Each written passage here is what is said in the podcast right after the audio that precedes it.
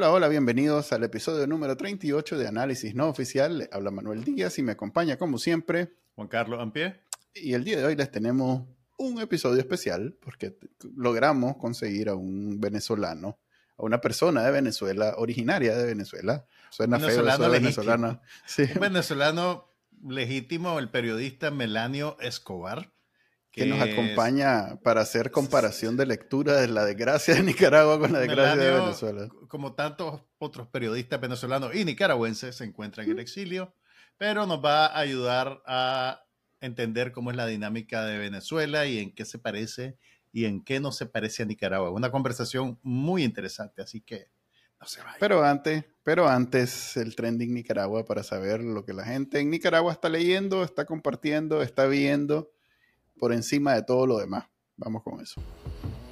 Estas son las noticias más leídas en Trending Nicaragua del viernes 26 de mayo. Confidencial reporta la historia de Jacqueline Romero y Nelson Miranda, dos nicas que asesoran a sus compatriotas para aprender inglés y encontrar trabajo en Irlanda. La prensa cubre la renuncia del futbolista Richard Rodríguez, quien pidió su salida de la lista preliminar de jugadores de la selección nacional para el campeonato de la Copa de Oro. Artículo 66 analiza los ataques de medios oficialistas contra los empresarios Carlos Pelas y Ramiro Ortiz. Divergentes presenta una investigación especial sobre la hostilidad de Rosario Murillo contra las mujeres identificadas con la oposición a su régimen dictatorial los videos más vistos en YouTube. Nicaragua Investiga contrasta el último discurso de Daniel Ortega con el impacto real de la cooperación internacional que adversa. Café con Voz puntea con Luis Galeano y su jueves de redes y super chat. Suscríbase a Trending Nicaragua en el canal de YouTube y la página web de Bacanal Nica. Hola, hola, bienvenidos a la sección de entrevistas de análisis no oficial. Como les habíamos dicho, el día de hoy tenemos a alguien que de verdad nunca hemos tenido en este, este prestigioso programa de televisión. Tal vez ningún programa relacionado con Nicaragua ha estado. Sí, ok. Puede ser su debut en la televisión nicaragüense. Y pues la verdad es que más allá de saber su nombre y su presencia en redes sociales, pues no sabemos mucho. De, de ahí viene la intención de entrevistarlo el día de hoy. Y de entrada les digo, la intención también es hacer comparación de lectura. Saber hasta dónde en Venezuela están igual o peor que en Nicaragua. Y él es como la persona indicada porque está en una situación muy similar a la que estamos Juan Carlos y yo desde hace ya, a ver, tres, cuatro años. Cuatro años. cuatro años. Bueno, nos acompaña el periodista venezolano y activista de derechos humanos, Melanio Escobar. Melanio, es correcto decir que sos activista de derechos humanos, ¿verdad? Sí, por supuesto. Soy, como ustedes lo dijeron, soy periodista, pero también me dedico a la defensa de derechos humanos desde hace más de 10 años. Estoy dirigiendo una organización de derechos digitales y de libertad de expresión. Es por eso que nos encontramos de cierta forma en la misma situación. ¿Cuál fue ¿Cómo fue la circunstancia de tu salida de Venezuela? Eh, ¿Qué pasó para que tomaras la decisión de dar un paso hacia el exilio? Uy, son como ustedes quizás también lo experimentaron. Primero, no es una decisión. No, no es algo que tú realmente eliges o decides, es como un montón de situaciones que se van acumulando y finalmente, bueno, te toca hacerlo.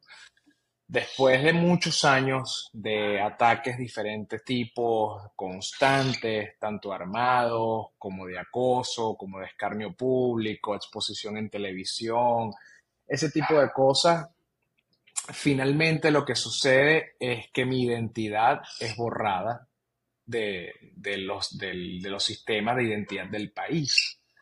Adicionalmente, se me impone una alerta naranja en el principal aeropuerto de Venezuela, donde si yo intentaba cruzar, si yo intentaba salir del país, mi pasaporte iba a ser retenido.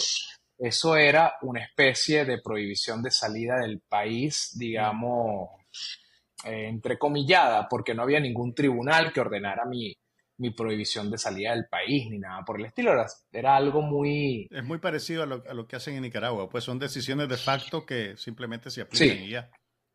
Exactamente, al, no haber separación de poderes, al, tener todo el poder concentrado en un grupo político, las decisiones se toman y se ejecutan, no pasan por un tribunal. Bueno, en algunos casos existe la pantomima del tribunal, pero en la mayoría no es realmente necesario para que un capricho se cumpla, ¿no? Digo, un capricho del poder. Y tampoco hay ninguna instancia que realmente te permita apelar, pues, o pedir, la corrección a algo que realmente no, debe suceder. Exactamente, no, no, no, no hay a dónde, o sea, vas a ir a denunciarlos a, a ellos con ellos. No, no existe, no existe que el mecanismo funcione. Entonces, bueno, armé un plan de escape como el que le he tenido que armar a decenas de periodistas a lo largo de los años mientras yo todavía estaba en Venezuela y lo tuve que aplicar para mí. Logré salir de Venezuela, yo realmente pensaba o mantenía la esperanza de poder acomodar todo desde afuera, tratar de eliminar eh, esa prohibición de salida del país o esa alerta naranja, tratar de resolver el tema de la identidad. Al final estos regímenes todos tienen una pata coja que es la corrupción. Y yo tenía la esperanza de que a través del amigo, del amigo, del amigo, del amigo del primo, iba a poder resolver esta situación, pero lo que realmente sucedió es que tuve que darme cuenta de que mi realidad era ahora en el exilio y que no iba a poder acomodar nada porque no soy una persona grata para el Estado. Ahora bien, eh, hablar de que no hay separación de, poderes en, Venezuela y me asalta la curiosidad de cómo sucedió eso, porque en Nicaragua también deberíamos de explicarlo, ¿verdad? Eh, Daniel Ortega lo que hizo fue, eh, de alguna manera, infiltrarse en el Poder Judicial y a través del Poder Judicial luego este, extorsionar a ciertos políticos y, logró luego en la Asamblea Nacional, en el legislativo y finalmente en el electoral, casi que por casualidad, porque en realidad no, en papel no se veía como que tenía algún poder, pues, pero finalmente sí lo tuvo gracias a la alianza con el partido de oposición. Y el último fue el, el poder ejecutivo. Pues. Algo así sucedió en, en Venezuela. O sea, yo recuerdo que Chávez en algún momento tuvo legitimidad ganando elecciones. Pues yo me acuerdo haber tenido una discusión con alguien de Venezuela en donde la misma OEA, la misma, el mismo Centro Carter decía que el poder electoral, como sea que se llame, eh, realmente este, era creíble y entonces Chávez ganaba elecciones de verdad. Creo que la primera que perdió fue un plebiscito, un, una votación de esa. es así. ¿Cómo, ¿Cómo fue que hizo ese movimiento? Sea, digamos que para cuando llega Chávez a la presidencia, el, el, el, Consejo Nacional Electoral o el sistema, el, ente rector electoral estaba bastante bien robusto, era considerado imparcial, era un ente independiente, donde evidentemente al ser un ente independiente y salir millones de venezolanos a votar teniendo el resultado a un Chávez ganador, no había forma de de argumentar que la elección hubiese estado viciada, que hubiese algún tipo de favoritismo por Chávez. Eso es algo que fue ocurriendo en el tiempo, cuando todos los poderes públicos no, no fue exactamente como lo hizo Ortega, como tú lo acabas de describir, pero el tema de la prevalencia del Partido Socialista Unido de Venezuela dentro de las cabezas de todos los órganos públicos le permitió al poder utilizarlos a su antojo. Entonces, los jueces son parte del Partido Socialista Unido de Venezuela, los fiscales son parte del Partido Socialista Unido de Venezuela, aunque los rectores del, Consejo Nacional Electoral no deberían estar afiliados a ningún partido político, estos están muy cercanos. Pero eso sucede en todos lados. Aquí mismo en Estados Unidos hay magistrados de republicanos y hay pues, conservadores y magistrados liberales.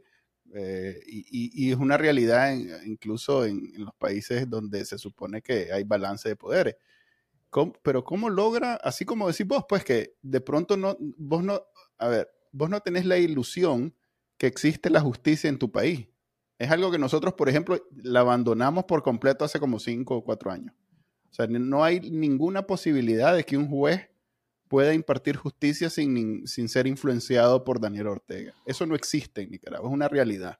¿Es, así igual en Venezuela y cómo llegaron a eso? Pues cómo... Claro, por supuesto, la, la, situación en Venezuela es la misma. Si tú tienes a los jueces bajo las órdenes del presidente o debajo de la fiscalía, que también sigue órdenes del presidente. Por ejemplo, el fiscal general de la República actualmente en Venezuela es Tarek William Saab. Tarek William Saab es uno de los principales personajes de del gobierno de Nicolás Maduro, en su momento del gobierno de Chávez.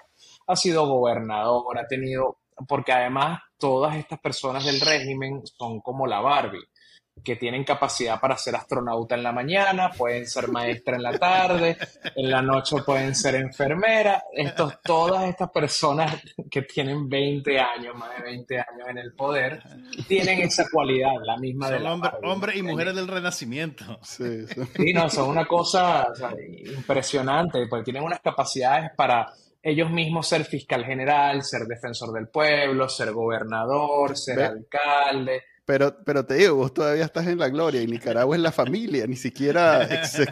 o sea, el hijo del... Ahí, ahí, les ayuda que Venezuela es tan grande, pues. Sí, es un poco más grande, porque Nicaragua es el hijo. Es el hijo que ni tal vez ni siquiera se bachilleró, que no sabe, que no sabe escribir bien su nombre, pero ahí anda en Rusia firmando en nombre del país, pues, o sea que estamos peor en Nicaragua. No, pero no estamos muy lejos, ¿no? No, estamos, muy lejos. Aquí, los familiares, aquí los familiares del, del poder también ocupan cargos de poder. Hay una, hay, una, hay una, situación particular en Nicaragua que me da la impresión que es diferente con los venezolanos. Eh, los nicaragüenses que se identifican con la oposición o que están exiliados, en general hay cierto desencanto, por así decirlo, con la oposición organizada, eh, digamos. Y en la dinámica que existe actualmente, la comunidad internacional suele decir que no hay un interlocutor de oposición porque hay un montón de grupos eh, y la oposición está atomizada, no hay partidos funcionales. En Venezuela pareciera que eso no es así, que tienen una oposición organizada, tienen partidos que todavía funcionan como tales, o no es el caso? Guay, qué, complejo, ¿no? Qué pregunta tan compleja. Porque... es más fácil cuando estamos completamente eh, hechos leña, porque entonces no es tan complejo. En Nicaragua, a quien le pregunté, no sirve. Sí, todo, todo en el... Uno, uno se ríe, pero es el trauma tratando de, de, procesarlo, tratar de procesar el trauma en tiempo real. En tiempo real tratando de procesar el trauma, ¿no? Por eso es que uno se ríe. Como mm. cuando uno se va a caer y se sonríe, lo mismo. Lo mismo. Lo mismo. Bueno, el tema con, con la oposición. Eh, en algún momento, en algún punto, digamos, cuando estuvo el gobierno interino, eso fue un periodo, y cuando la Asamblea Nacional del 2015 la ganó la mayoría opositora, yo creo que hubo, digamos, en el tiempo más cercano a, ahorita, ¿no? Han habido otros momentos donde la oposición también ha tenido coaliciones muy fuertes, como en el 2007, por decirte un año. Pero ahorita, en, en los tiempos más cercanos a nuestra fecha, en 2015, cuando la Asamblea Nacional gana se gana la mayoría opositora, yo creo que sí había una coalición de partidos opositores bastante fuerte, bastante cohesionado y que hicieron muchísimo en avance en temas, por ejemplo, de incidencia internacional, que fue un trabajo yo creo que fue impecable para posicionar la problemática de Venezuela en la agenda mundial. Yo creo que no hay duda, durante cinco años se estuvo repitiendo en todos los medios de comunicación y en las paletas diplomáticas más importantes la crisis humanitaria compleja que existía en Venezuela y se le empezó a poner un nombre y un apellido al régimen autoritario en mi país como una dictadura. Eso fue un gran logro de la coalición opositora. Cuando llega el, digamos, ¿Qué año fue eso? Eso fue 2005, 2006, 2015, perdón, 2015, 2016. A partir de ahí, con esa fuerza opositora, llega el momento de la reelección de la Asamblea Nacional. El régimen de Nicolás Maduro crea la Asamblea Nacional Paralela, que era la Asamblea Nacional Constituyente, y le quita las, digamos, las funciones y los poderes y, toda la, todo el sentido a la Asamblea Nacional Reelecta. Se crea el, gobierno interino basado en, la, en los reglamentos internos de la Asamblea Nacional, queda por casualidades y causalidades también Juan Guaidó como presidente interino y representa a todos los partidos de oposición. Yo creo que todavía con Juan Guaidó a la cabeza de la oposición había bastante robustez en lo que era esa coalición. Pero eso en el tiempo, ya para ahorita, los últimos dos, tres años, se fumó. Se fumó. No existe una coalición opositora robusta que pueda funcionar como un contrapeso al régimen de Nicolás Maduro. No existe. Cada quien está haciendo lo que puede dentro de sus espacios para sus propios intereses. Sean buenos o malos, no queda de mí, porque no tengo, no, podría decirte, yo no sé por qué lo hace una persona, pero lo que sí te puedo decir es que débiles están. Y eso es eh, la pregunta, ¿eso es mérito de Nicolás Maduro o es más bien una debilidad de la oposición? Mire, yo creo que serían las dos cosas. Yo creo que los, dos factores jugaron un papel muy importante, digamos, en, la en debilitar a la oposición, porque no solamente los constantes ataques, la persecución, el régimen de Nicolás Maduro intervino todos los partidos tradicionales, entregándole, digamos, la directiva de esos partidos eh, tradicionales a personas cercanas a él para que actúen como una oposición, pero es una oposición dócil y complaciente. Zancudos les decimos en Nicaragua, zancudos. Te lo regalo el término. Está bueno, pero en Venezuela le decimos alacranes. Ah, ok. está, está, mejor. Como el Todos pinchan. Todos pinchan. Sí, sí, Están en el mismo reino. Estamos, sí, más o menos, más o menos. Entonces, claro, eso es algo, es una constante. Eh, la represión, la persecución, la intervención de los partidos, la inhabilitación de la participación política de los candidatos más fuertes de la oposición, evidentemente jugaron un papel gigante en debilitar al, bloque opositor, pero también las, riñas internas entre los actores políticos, lo que yo creo que se debe hacer, lo yo debería hacer esto, yo soy el que debería manejar el dinero, yo soy el que debería hacer Mira, eso también evidentemente jugó un papel importante en la, en la situación actual que vive la oposición venezolana, que no solamente es una debilidad política, es una debilidad en la palestra internacional. Venezuela no se nombra. Hace tres años teníamos a Guaidó en, en el Congreso de los Estados Unidos, invitado por Donald Trump, y hoy para que hablen de Venezuela tiene que pasar una catástrofe.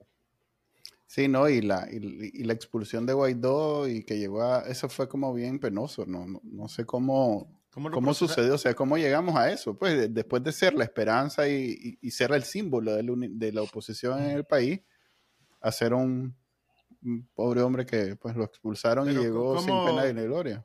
¿Cómo procesamos Sí, a mí, me, da mucha tristeza porque, ese episodio? porque a mí me da mucha tristeza porque Juan yo creo que hizo lo mejor que pudo con lo que tenía y creo que hizo un papel em, bastante admirable durante el periodo en el que fue presidente interino, que, mira, estamos hablando de que un sujeto trató de combatir a toda una maquinaria multimillonaria de criminales. O sea, era tan dispareja la batalla que para mis ojos todo lo que logró Guaidó fue éxito. Porque imagínate, no es lo mismo, no es lo mismo pelear en condiciones similares, no es lo mismo políticamente hablando tratar de equiparar a, digamos como tú decías el ejemplo de los Estados Unidos, los demócratas, los republicanos, casi todos están en, en la misma arena, con el mismo peso, con el mismo entrenamiento.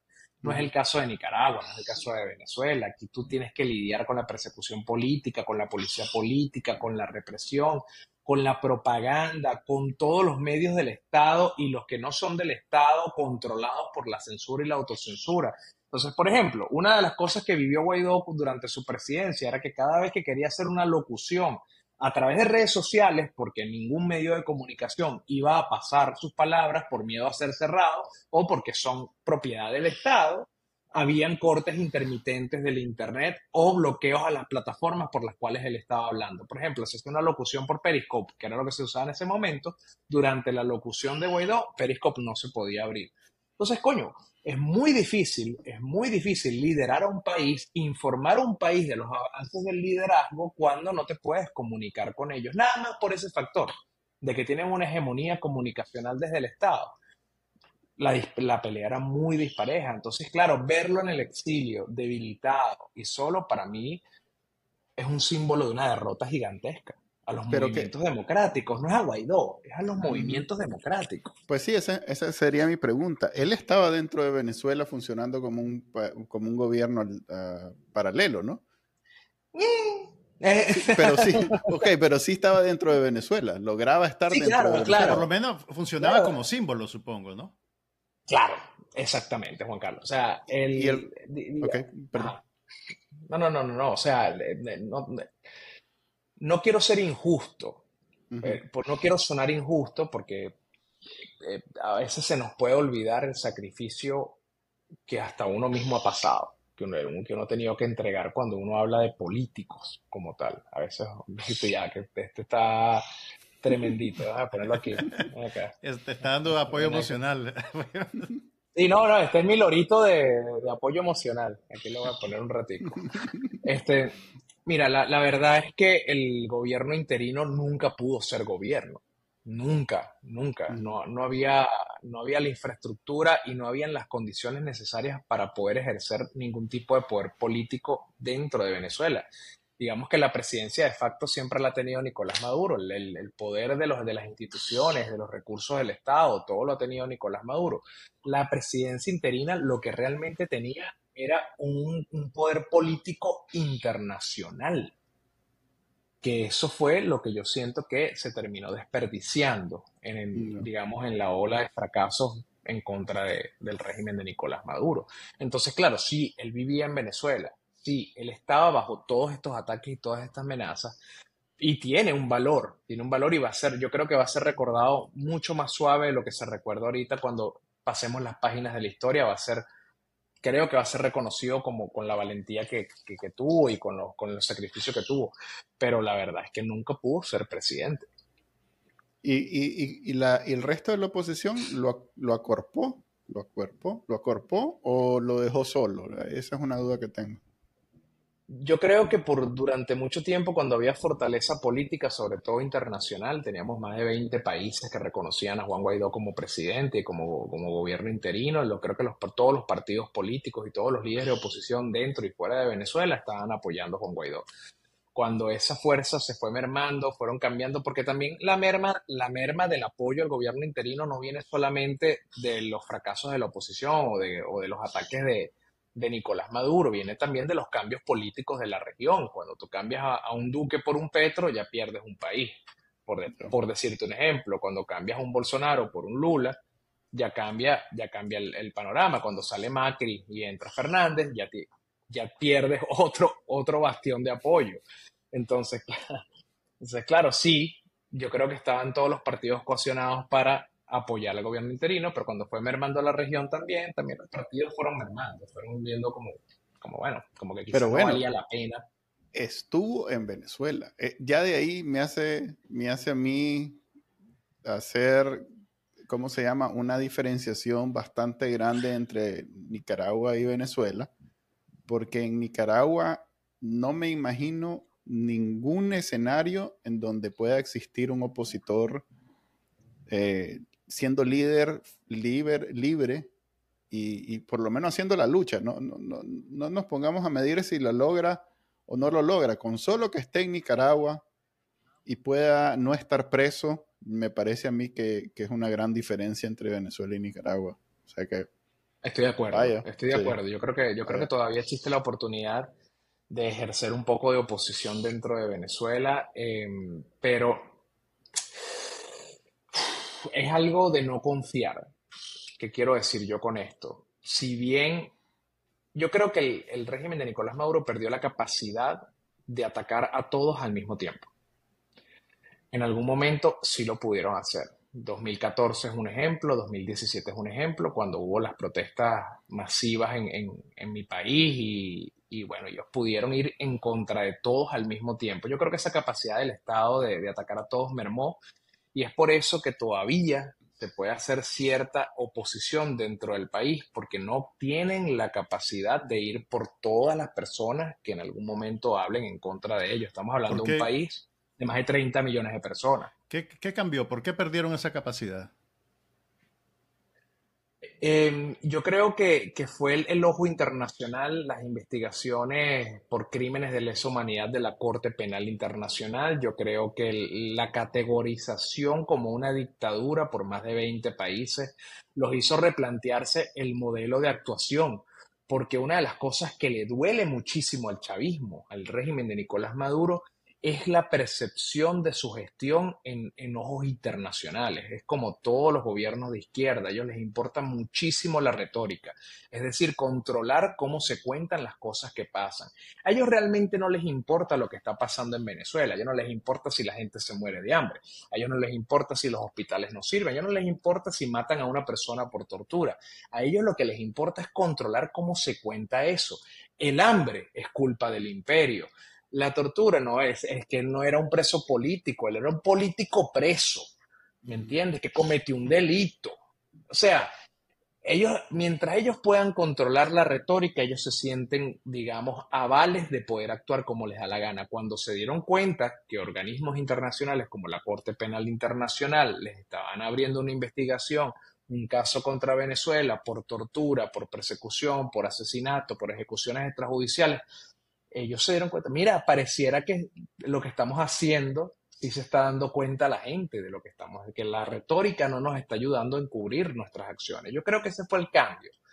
Y además que pasaron por un periodo donde la paranoia dentro del régimen, que estoy seguro que ustedes también han podido presenciarlo por Ortega, la paranoia, porque cuando sucede el gobierno interino, mucha gente se le volteó al régimen de Nicolás Maduro el gobierno interino, cuando trataron de hacer eh, el, cambio de gobierno, captaron a muchas personas cercanas al jefe, al jefe del SEBIN, al jefe de la policía política, ¿me entiendes? Los trajeron para el lado de la oposición para poder tratar de cambiar. Cuando eso pasó también, ellos se volvieron más desconfiados y más herméticos. Y mientras más desconfiado y más hermético, menos capacidad de acción tú tienes. Porque si tú confías en todo el mundo y tú crees que todo el mundo está contigo, tú puedes mandar a hacer esto a este, mandar a este capitán a hacer lo otro, a este general a hacer lo otro, pero si tú no sabes realmente quién está contigo, quién no, te tienes que limitar y tienes que ser más selectivo en quién atacas. Yo creo que esas cosas jugaron un papel importante en que mermara la capacidad del régimen de atacar a todo el mundo al mismo tiempo. Una pregunta sobre el futuro.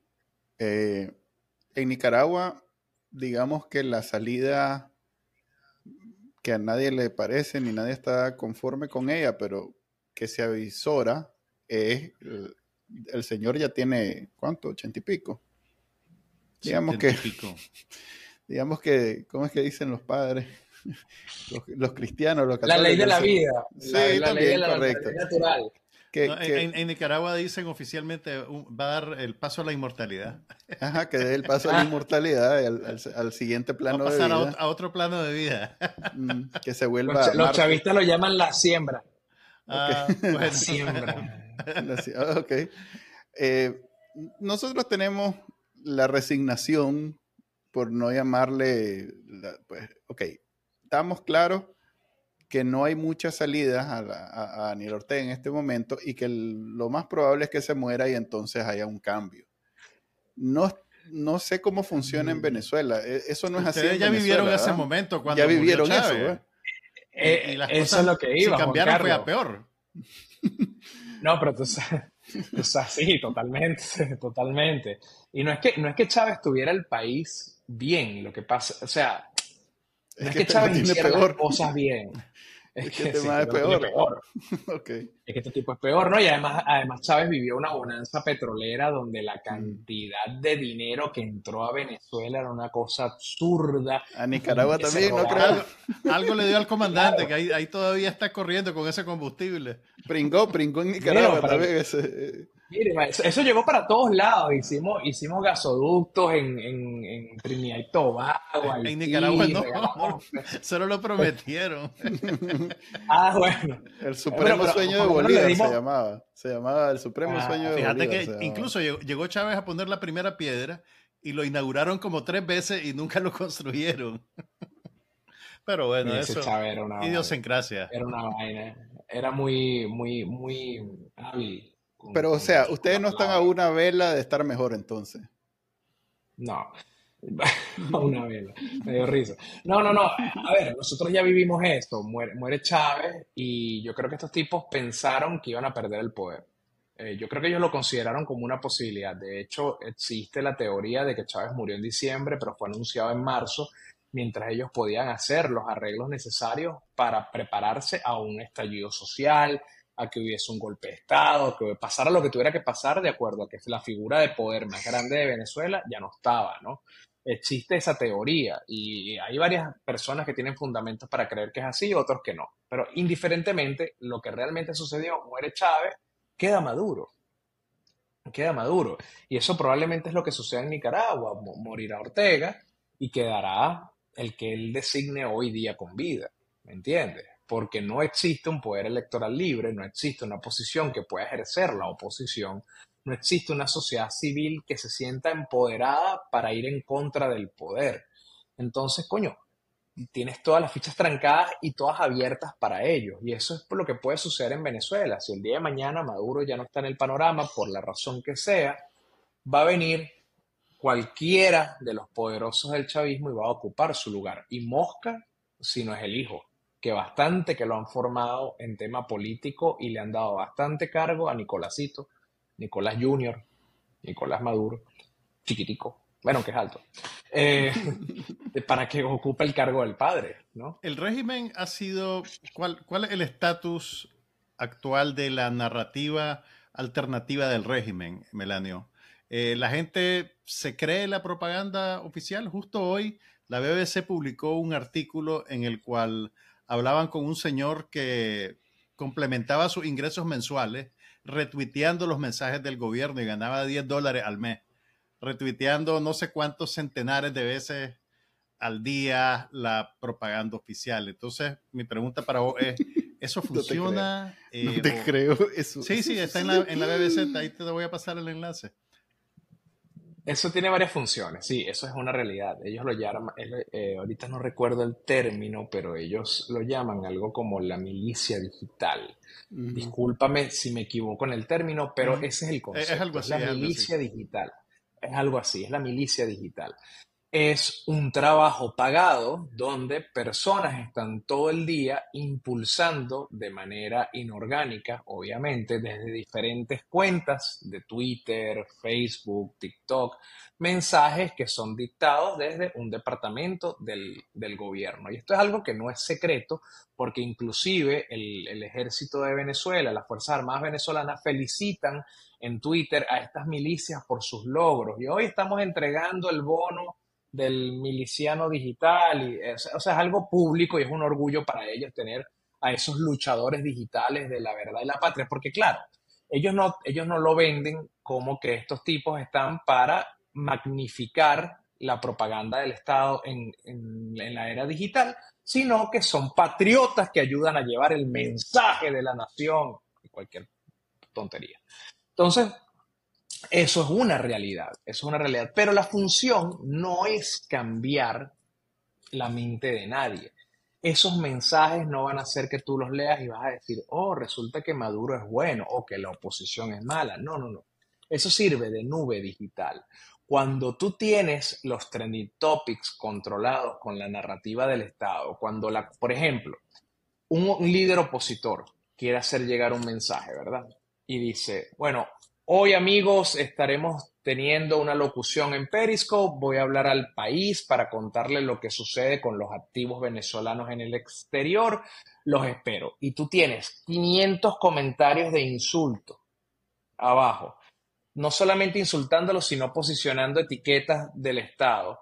Eso crea una nube que no permite realmente que inicie una discusión digamos, productiva a raíz de ese anuncio que hace esta persona en Twitter.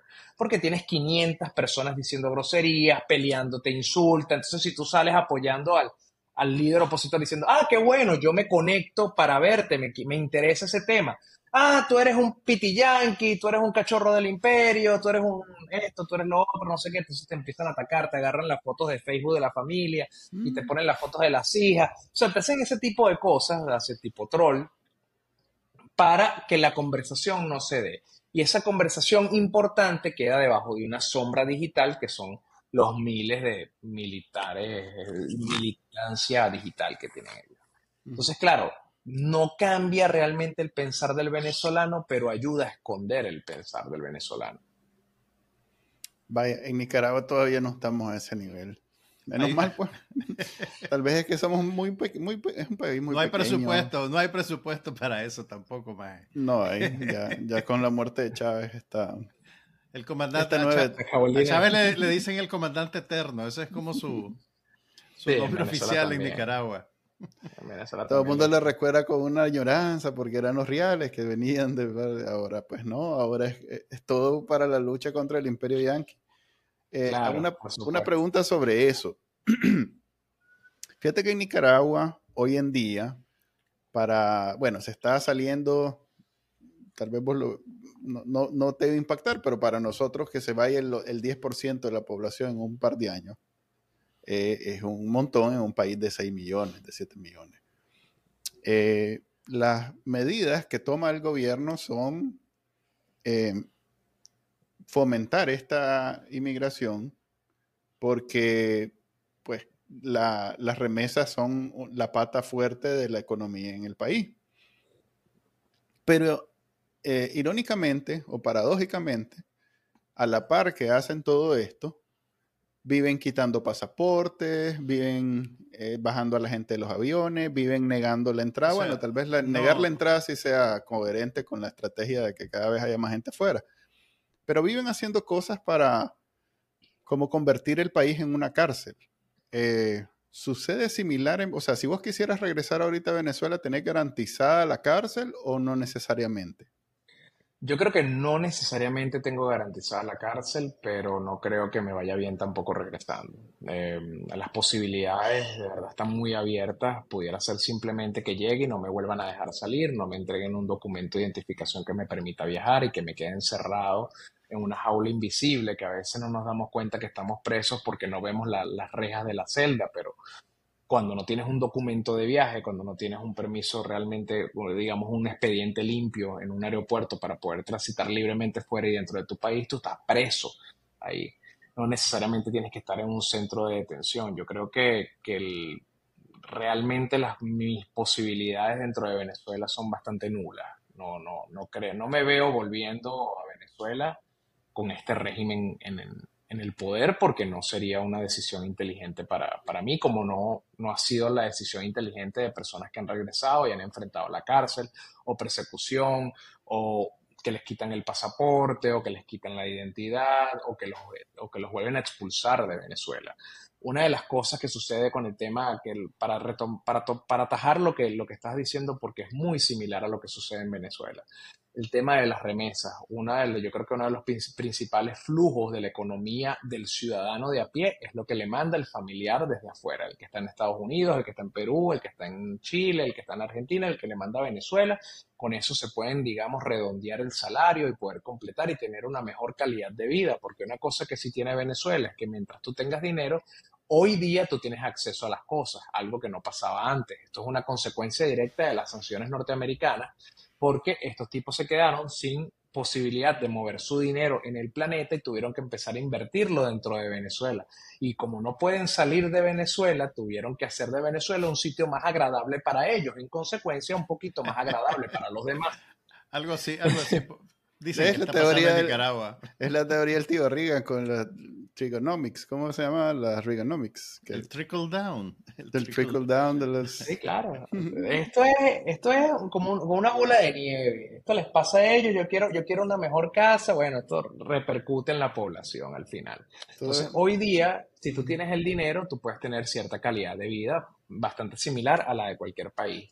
Ojo, obviando el tema de que la interrupción de los servicios de agua, la interrupción de los servicios eléctricos, el tema de, la salud pública, que si no tienes dinero te mueres, por ejemplo.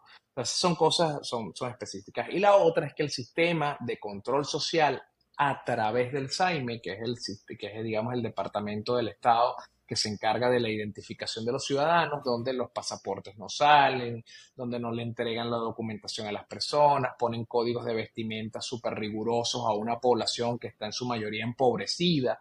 y no puede tener un pantalón perfecto para ir a tomarse la foto de la identificación. O sea, cuando tienes todas esas trabas, es donde tú dices, bueno, yo necesito, yo, lo que yo entiendo por eso es que, ok, necesitamos gente afuera que mande dinero, pero necesitamos gente adentro empobrecida que nos van a trabajar a nosotros. El principal empleador de Venezuela es el Estado venezolano. Tienen más de 5 millones de empleados públicos. Estamos hablando de una buena parte de la población que tiene que estar dependiendo de ellos. Y tienes un montón de millones más que dependen de la comida que subsidia el Estado todo eso viene por parte del control social. Si estas personas no tienen, digamos, los instrumentos necesarios para buscar un mejor futuro fuera de Venezuela, van a tener que conformarse con lo que con las migajas que le da el Estado. Entonces los tienes ahí trabajando para ellos, moviendo la rueda, como le llamamos nosotros, por nada, por 10 dólares, por ejemplo. Y, contame, en, términos de oposición, ¿tienen ustedes pleitos por izquierda, derecha? O sea, el gobierno de, Maduro se considera izquierda. Hay un, a estas alturas me imagino que debe haber alguna izquierda que, no, que es disidente y que no tiene nada que ver con lo que hacen ellos. Por la oposición no toda, la oposición no debe ser toda de derecha. ¿Tienen este tipo de pleitos ustedes en, términos de oposición? Mira, yo creo que actualmente, yo creo que nunca ha habido un partido de derecha en Venezuela. Yo creo que no, eso no ha existido. O sea, de derecha, de derecha. Sí, liberal o conservador, no, sé.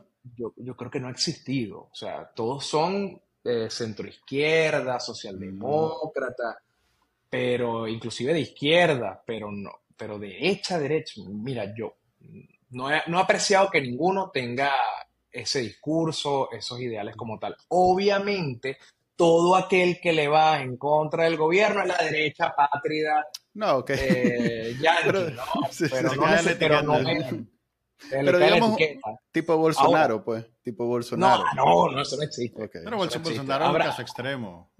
sí, pues, bueno, pero, pero, esa es la derecha. Hay, esa es la derecha. Pero hay, no, pero hay, hay derecha funcional, derecha... Pero vamos a decir, vamos a decir que esa es la derecha que pues. pinta, pero vamos a decir que esa es la derecha que pinta el Estado venezolano. Eso es, el Bolsonaro es la imagen que, el gobierno de Venezuela quiere que las personas tengan de la oposición, que son como Bolsonaro, y no existen, no existen, no existen, así de simple. O sea, habrá, no sé, uno que otro político que eh, juegue con esas ideas, pero como partido, como institución, como, coalición, eso no, no, la verdad que no existe. En eso es diferente el caso de Nicaragua, porque la, la polarización que hay en los sectores de oposición es un obstáculo, digamos, para unificar a la oposición. Pues tener gente que acusa a otros de ser comunistas, de ser sandinistas, eh, los otros que son ultraderechas, y básicamente eso creo que es ahorita el, eje de discusión más grande que hay, más allá de, si sacamos a Daniel Ortega o no, pues. Es que yo creo que, que, esas discusiones van por, por épocas. Yo creo que en algún momento las discusiones ideológicas tuvieron digamos, un espacio relevante en Venezuela donde la ideología tenía algún tipo de peso y se podían discutir las ideas e inclusive pelearse por eso, porque yo no veo el proyecto país igual forma que lo ves tú. Pero cuando ya tienes un Estado como el de Nicaragua, o sea, como el de Venezuela, opresor, represor, que persigue, que mata, que expatria, que exilia, ya la discusión ideológica no tiene sentido porque estás hablando de demócratas en contra de autoritarios. Así es simple. No importa la tendencia política que tú tengas, seas el Partido Comunista de Venezuela o seas Voluntad Popular o seas lo que tú seas. Estamos hablando de los demócratas en contra de los criminales, básicamente. Eso por un lado. Ahora, este es el único embargo, y sin embargo, no conoces mucho a Nica, ¿verdad? Sí, conozco algunos, conozco algunos nicaragüenses, conozco algunos nicaragüenses, son, son bastante apasionados con el tema, con el tema político y los entiendo perfectamente. Entiendo porque todos, todos hemos vivido por culpa de, estas, de estos contextos, una intensidad política que quizás en otro contexto no hubiésemos tenido. Quizás estuviésemos ustedes haciendo un programa de variedades en la radio, de películas, hablando de la nueva sirenita, no sé, cualquier cosa. Manuel ya, tiene su boleto. yo la quiero ver hoy, yo la quiero ver hoy, para forjar mi propia opinión de la película. Pero bueno, Eh, a lo que te iba es que en estos momentos, yo te conté hace poquito, hace unos minutos, sobre la intervención de los partidos políticos tradicionales por parte del régimen de Nicolás Maduro, donde se les entrega esos partidos a actores cercanos a ellos. Bueno, en estos momentos el, el régimen de Nicolás Maduro está persiguiendo al Partido Comunista de Venezuela. O sea, estos izquierdistas están convirtiéndose en caníbales y se están queriendo comer al Partido Comunista de Venezuela. El pronunciamiento internacional ha sido contundente a favor del Partido Comunista de Venezuela, porque si algo tienen los comunistas es que se apoyan. Entonces el Partido Comunista de Irlanda, el Partido Comunista Británico, la Internacional Socialista, todos han hecho sus declaraciones en favor del Partido Comunista de Venezuela porque están amenazados de ser intervenidos por el régimen de Nicolás Maduro y quitarles el Partido Comunista. Entonces, imagínate qué gobierno realmente de izquierda, que se considera comunista, que se considera de izquierda, va a ir en contra del Partido Comunista de su país. O sea, además, ¿quién quiere, quién quiere el Partido Comunista? Manuel, Manuel. Los comunistas quieren el Los Partido comunistas. Comunista. sí. No, más. ¿Qué, qué- qué- usarán los comunistas para hablar por teléfono? Para ver televisión, para no, navegar en internet, me imagino. Les encanta. Yo los veo mucho en Starbucks. Ya casi, ya casi se, nos, se nos van los 45 minutos, Melanio, para, para cerrar. No sé si Manuel quiere añadir algo, pero quisiera saber qué no. que viene a corto plazo para Venezuela. Ah, Mira, vienen las elecciones presidenciales y, y creo que se está empezando otra vez a reunificar la oposición para poder enfrentar de una manera electoral al, al régimen de Nicolás Maduro en 2024. Yo creo que todos los esfuerzos de este año y parte del año que viene van a estar enfocados en tratar de conseguir un líder opositor que pueda enfrentar a Nicolás Maduro en las condiciones más cercanas posibles de igualdad que no va a suceder, que no va a ser así, nunca van a estar iguales, pero yo creo que el trabajo que se está haciendo ahorita y que va a venir el año que viene y que va a incluir a los venezolanos afuera y a los venezolanos adentro son las presidenciales. En estos momentos está el periodo de primarias donde se está tratando de definir quién va a ser ese líder que así lo inhabiliten, lo persigan, lo que sea, va de alguna forma a enfrentarse a Nicolás Maduro y en eso se van a ir todos los esfuerzos. Adicionalmente, la sociedad civil va a seguir haciendo el trabajo que venimos haciendo desde hace 10 años, bueno, por lo menos en mi caso 10 años, pero la sociedad civil tiene 30 años de unificada en Venezuela, de denunciar todas las arbitrariedades porque la investigación de la Corte Penal Internacional sigue avanzando a pesar de todo el escenario político que sucede en Venezuela. Entonces yo creo que este es el momento para poder unirnos, sociedad civil, políticos, disidentes, ciudadanos para tratar de cambiar la realidad de Venezuela porque las cosas están en contra de ellos. Tener una investigación de la Corte Penal Internacional y además con un fiscal como Karim Khan que está acostumbrado a ganar y que le tiene el ojo puesto a los crímenes de lesa humanidad que ocurren en mi país es algo que no se puede desaprovechar. Ok, hay esperanzas entonces. Mira, eso es lo último que se pierde. Ok. No, es que nosotros. La esperanza de. Manuel es encontrar boleto para la sirenita. Sí. El trauma sanando, el trauma sanando en tiempo real. Ok, está bien. Pero bueno, eh, eh, me, me alegro por ustedes porque ¡Qué, qué envidia! sí, que envidia, la verdad. Yo, yo veo elecciones en el futuro en Nicaragua y no tengo ningún, ninguna expectativa de, de nada. pues. Como te digo, en Nicaragua lo único que vemos con cariño es una gran vela masiva donde todo el mundo pueda ir a expresar lo que siente del comandante Mejor Daniel no Ortega. vaya, mejor no vaya más. No, no, desde aquí la voy a, la voy a ver. Gracias, gracias por a hacer- habernos voy a incluir a acompañado Melanie, Nicaragua en, en- en mis plegarias. en tus oraciones. Gracias, hombre. Gracias, por Melania. habernos acompañado. Ojalá no sea la última vez. Tal vez tenemos oportunidad antes de, la- de esas elecciones volver a platicar. Y bueno, y te- les deseo lo mejor a los venezolanos y que envidia porque por lo menos pueden tener esa esperanza. Parece que están más cerca, están más cerca. Sí, parece que están realmente más cerca. ¿Algunas palabras de despedida para... Ojalá que sí, hermano. Mira, para mí un placer haber estado con ustedes. Yo sé que la tragedia nos hizo amigos, pero la victoria nos va a hacer hermanos y se van a acordar de mí. y Va a ser una Nicaragua libre junto a una Venezuela libre. Muchas Gracias. gracias. Bueno, esa fue la, la conversación que tuvimos con Melanio. Eh, qué bueno que tengan esperanza de salir pronto de esta desgracia. no, no me esperaba ese final. Yo creía que nos íbamos a unificar en el, en el resignamiento de que estamos hechos todo. Pero no, ellos están mejor en realidad. Está mejor, está mejor. O sea, por lo menos han tenido posiciones unidas en algún momento. Dice que estuvieron bien recientemente, en el 2015, 2016. O sea que, a la puchica, hasta Venezuela nos ve como tenemos que aprender los tenemos, tenemos mucho que aprender de los venezolanos sí realmente tenemos mucho que aprender bueno, llegamos entonces al final del programa con el IPW. La gustada sección, el IPW. Solo para los niños y los adultos que saben de. No, ¿cómo es? ¿A, vos que, a vos que te gustan esos dicharachos de la publicidad anticuada para niños de todas las edades. Sí, me, recuerda, ya se, ya se murió Chabelo, ya, ahora sí. Sí, lo siento mucho, Manuel. Yo sé que, yo sé que vos lo estás bloqueando para no confrontarlo, pero, pero sí, ya, eh, Chabelo nos dejó. Pasó a la inmortalidad a esperar al comandante. al otro plano de vida. Pero eso no es, eso no es el, el IPV de hoy. El, IPV, de hoy es sobre tecnología.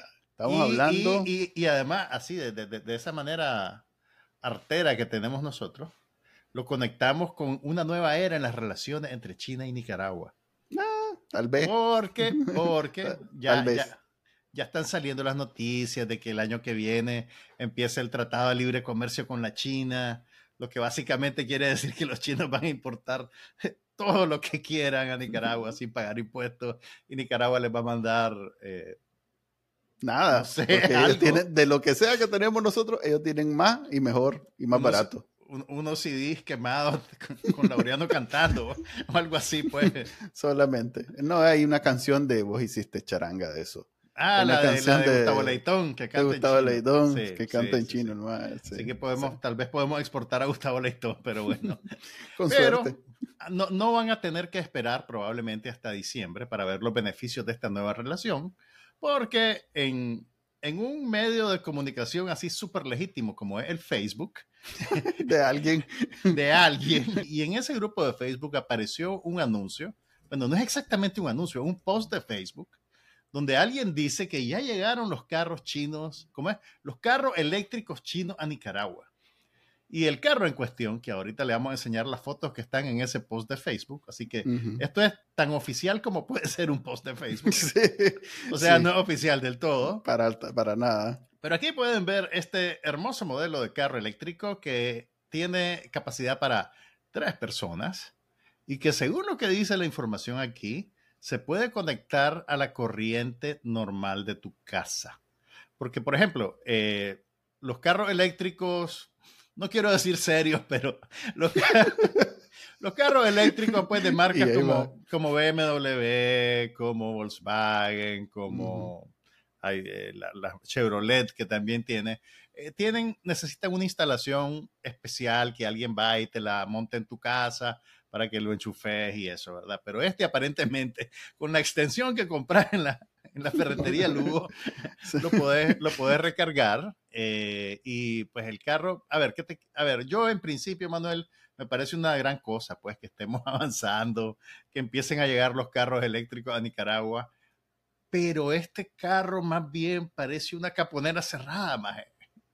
Fíjate que lo venden en Alibaba, o sea que en realidad que lo puedes lo puedes comprar ahorita, no necesitas esperar a nadie.